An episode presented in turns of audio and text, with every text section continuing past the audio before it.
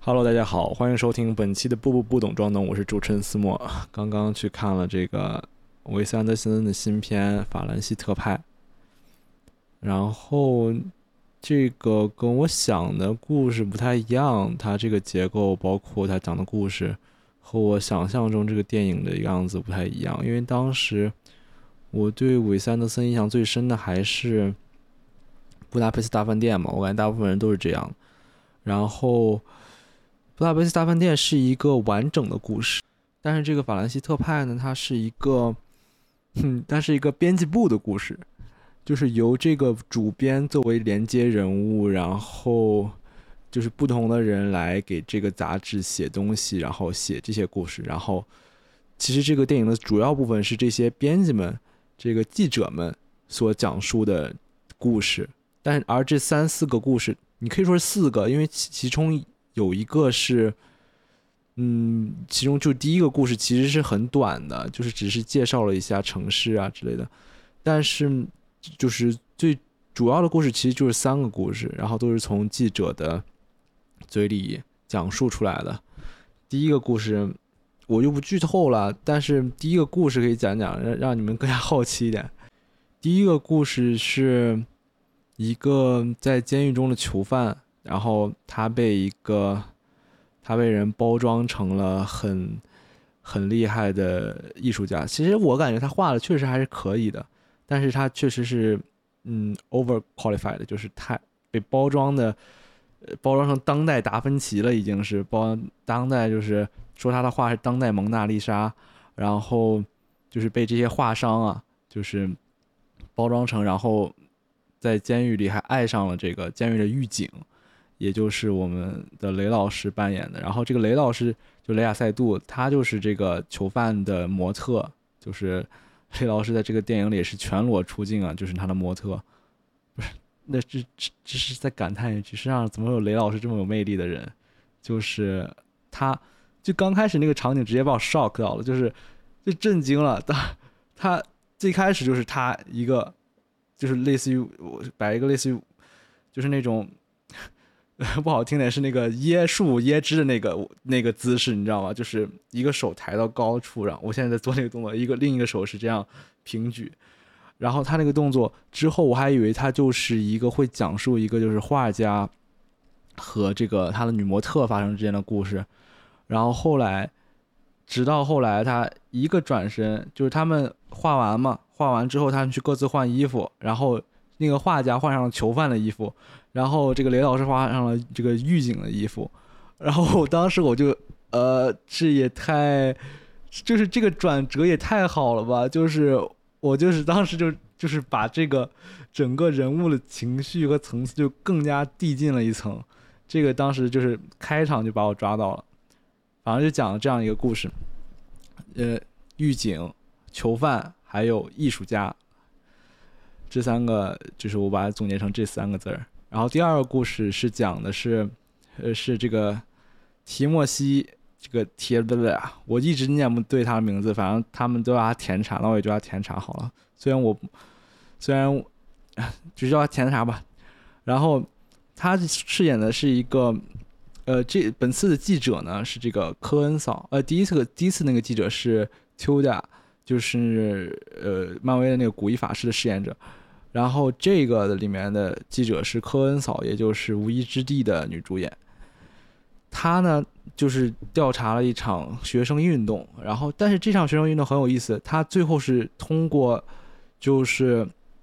呃，田家一允饰演这个学生领袖吧，so called 学生领袖，其实你可以看出来他并不是那么的领袖，呃，是和市长在下棋，通过下棋来抗议，然后来就是来想。夺得自己的权，然后说他就是那点最后那点场景非常有意思，就是他，呃，通过电话嘛，然后他下一步，然后电话传传传，有点像这个你们看过就是《后裔骑兵》里当时，因为《后裔骑兵》当时是没有网络直直播嘛，哎，是有直播的，但是好像大多数人能接触到媒介基本上都是声音直播，比如说广播呀，或者通过电话，然后。当时那个场景里就呃，会骑兵里就有一个场景，就是说，呃，一个小男孩儿呃在里面观战嘛，然后最后那个大战，和那个苏联人打的时候，观战，然后他在里面看点，然后就去外面跟人说走到哪一步，走到哪一步。这点在这个法兰西特派里也是这样的，就是他，啊，我是不是这算剧透吗？这算剧透吗？啊，算了，不管了，我就说了，就就反正就是这样一个形式和那个呃，通过电话说他他走了，他走了，他没走，然后最后天差就是超时了，然后结果他们就被什么催泪弹呀、什么子弹攻击了，就是这样的一个故事。但是中间还有很多细节啊，很多就是情节我没讲啊，就是不要千万不要当我剧透了，就很多细节我都没讲。当然很多细节我看听不懂，就是他那个语速很快，而且。这个故事它是中法夹杂的，然后他法语说的巨快，然后我得得盯着那个英语字幕来看来看去，也没有，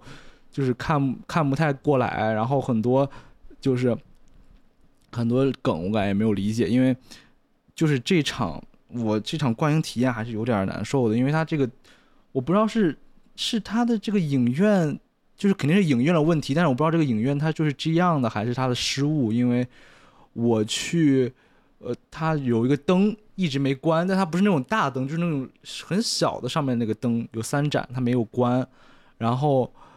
就是那种发出很微弱的灯光，然后还有就是它这个画幅裁切的问题，就是它有一个，它好像是那个显投影机的那个东西上有一个横条，然后它就是把那个画幅全挡住了，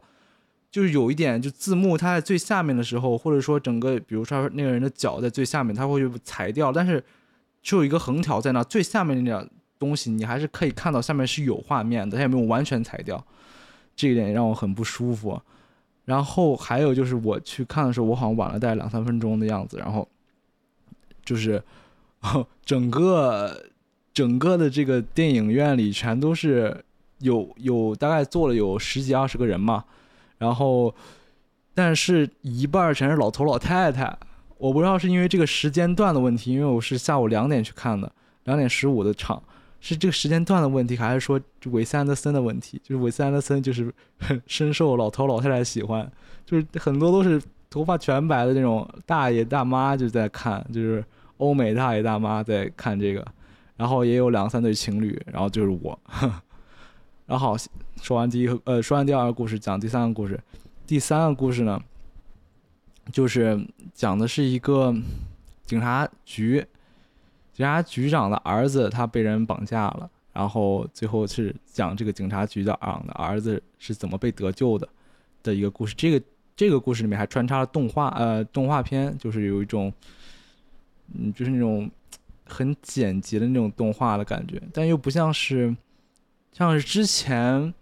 嗯，之前就是贾樟柯的电影叫做《世界》，里面也有一个，就是他们每个串场、每个场景之间有有些场景之间变化，是通过一个动画片来，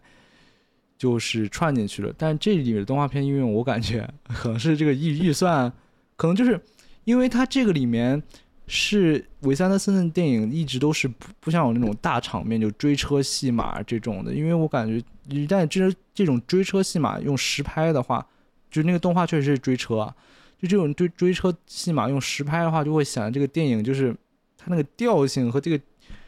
气质就不太符合。所以说，他用这种嗯比较饱和度很高，然后线条简约的动画来表达的话，我感觉是一个和和整个电影的气质很统一的一个一个做法吧。之后呢，之后就是讲的是嗯，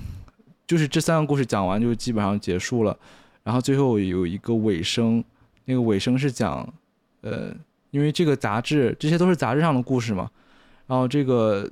最后的尾声是这个杂志的主编死了，也就把这些故事全串起来的。其实这个故事没有串起来，他们故事相是没有关联的之间，只是他们都登登在同一部杂志上，也就是这个《法兰西特派》这个杂志。最后他死了之后，这些记者这几个故事的讲述人都都聚集在这个。编辑部办公室就是主编办公室的这个主编的尸体旁边，他没有把这个场景描写的很悲伤。那个主编的尸体就好像睡着一样躺在他的这个呃办公桌上，然后最后有个人说：“我们为他写点什么吧。”，然后他有一个人就是拿那个打字机开始写开头了。这个人出生于美国哪哪哪，然后怎么怎么怎么，然后后来后来那些记者都开始加了，就包括编辑部的这些成员们，他们都开始加说他还干过什么，他还干过什么，他是什么第一个写出什么什么的人，他发表过什么什么很好的言论，就是这个到最后我才明白这个呃这个故事想告诉我们的，其实通过是他通过了这些杂这些杂志上看起来稀奇古怪、离奇荒诞的故事，其实为了表达就是呃纸媒的这个时代是很浪漫的，然后哦而且这种这种主。就是这种他们即将被淘汰，然后但我觉得不应该被淘汰的这种不可挽回的一种浪漫吧，就是它驶向悬崖、驶下悬崖、即将驶下悬崖的汽车一样，就是他想不要这样结束吧，但是他就是刹不住车了，就是要这样下去了。一个这个电影还有一个有意思的点，就是它其实是一个彩色和嗯彩色和这个。不同画幅来回切换，彩色和黑白来回切换的一个电影。嗯，我之前看了一个我很喜欢的，呃，这个这个这个这个在加拿大的一个博主，他评价的是，就是说，在这个电影的黑白部分，就是现实世界，就是两个时间线嘛，一个是讲述的时间线，一个现实时间，现实时间线都是彩色的，然后讲述的时间线是黑白的，然后就像是。就是纸媒嘛，就是纸上白纸黑字的，就是呃白纸黑字的这个呈现一样。但然后但是呢，你像那些杂志，它这个其实是 French Dispatch 这个就是在致敬这个 New Yorker，然后它 New Yorker 也有彩页嘛，所以说他在讲述这过程中并不是全部黑白的，然后也会有这些彩色的部分来显示当时的呃突出的场景，比如说。第一个故事中那个囚犯画的画，他展现那个画的震撼和色彩的话，他就会用这个彩色的场景来给你一个这个第一的直观的感受。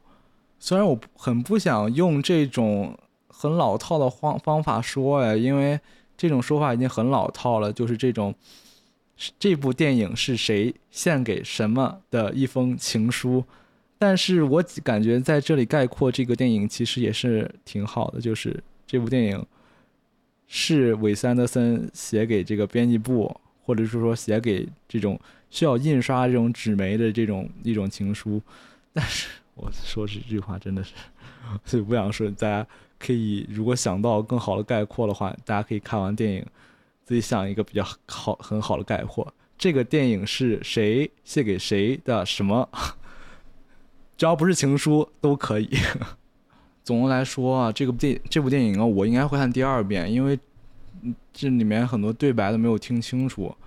然后或者没有看清楚，就没有跟上他那个英文字幕的，就是法说法语的时候英文字幕，说英语的时候没有字幕，说法语的时候英文字幕那个速度，所以说我的会应该会等，就是有字幕，它网上流媒体上线有字幕了之后，我可能会再看一遍这个电影，当然。当然，就算你听不懂，你整个看韦斯安德森的那种对称构图啊，包括它的色调，还有在这个电影里有一有一幕是和舞台剧结合的场景，都让人感觉很妙很妙。但是这个其实很多故事的某个结构，它都是以一个舞台剧的形式会重现出来。因为比如你看的话，它又有什么？比如甜茶在咖啡厅的那个场景，它就是。突然，突然，这个咖啡厅那个后面那个板就换了，就像舞台剧上面那个可以移动的那个木板，它可能应该有一个名学名嘛，我们不知道那个叫什么，就是那个比如说这个树吧，呃，它就往往左移了，就是这点还是这种戏和这个舞台剧的结合也是蛮好的，也是就是蛮，知道我知道肯定有其他电影在。就是包括之前的那个韦斯安德森的其他电影里也会有这种场景，但是，呃，在在这个电影里还是有一点新意在里面的，让能让我看到新的东西。最后就是，虽然这个这个里面的题材没有任何敏感的地方，但是我感觉在国内可能它也是没法上映了。为什么呢？因为在这儿，在我们这儿的这个这个叫什么？呃，这个排片都很少，一天就几场，然后而且还不是那么好的影厅。所以说，我感觉国内上映机会渺茫呀，可能在很久之后，一两年后可能会上映嘛。我感觉国内经常有这种情况，就是这种文艺片，也不说文艺片嘛，就是这种，嗯，小众的、没有那么多动作场景的电影，在外来电影在国内都会以什么什么那种附赠的形式，然后一年之后、两年之后来内地上映。所以说，反正就是这，其实我感觉还是有字幕会更好一点，因为很多字幕组就是会把一些梗啊。就给你解释出来，因为之前这里这这里面有一个什么关于什么艺术品的梗，就是那些人，我旁边的人看到一个艺术品，他就说，然后那个旁白说怎么怎么怎么，然后那些人都笑了，然后我就完我还我就不知道他在笑什么，我就完全理解不了，可能会稍微懂点艺术史的人，虽然我也上过艺术史的课，但是但是现在已经基本上忘完了，就是可能会知道一些这这种 context 会好一点嘛。这这部电影还有一个值得说的一点就是，这个整个这个编辑部所在的这个城市，它其实是在，嗯，这种类似于小法国的这种城市，它其实是在法国的一个小镇里拍的，属实是废话文学了。但是为什么这样说呢？因为它这个小镇其实并不是那种很多电影热门会去的那种法国城市，比如什么巴黎就不说了，还有其他一些。呃地地荣，反正就是那种，嗯，热门的取景地。这种是真的是一种很小的小镇，然后韦斯安德森就带着剧组，带着美术，改造成了电影中所呈现的那种拥挤，呃，嗯，对称而又不失美感的一种小镇的感觉。而且他好像让就是整个小镇的一半以上的人口都参加了这个电影的，就是龙套工作，就是都参与到这个电影里来，我感觉还蛮好的。好吧，今天的节目就到这里了。我是思墨，我们下期节目再见。下期节目我应该会做这个沙丘，虽然我看现在我关注的一些影评号全都在做沙丘，呃，但是我准备把它第一本第一本书看完再去看电影，然后这样可能会，呃，看到的东西更多一点吧。好吧，我们下期再见，拜拜。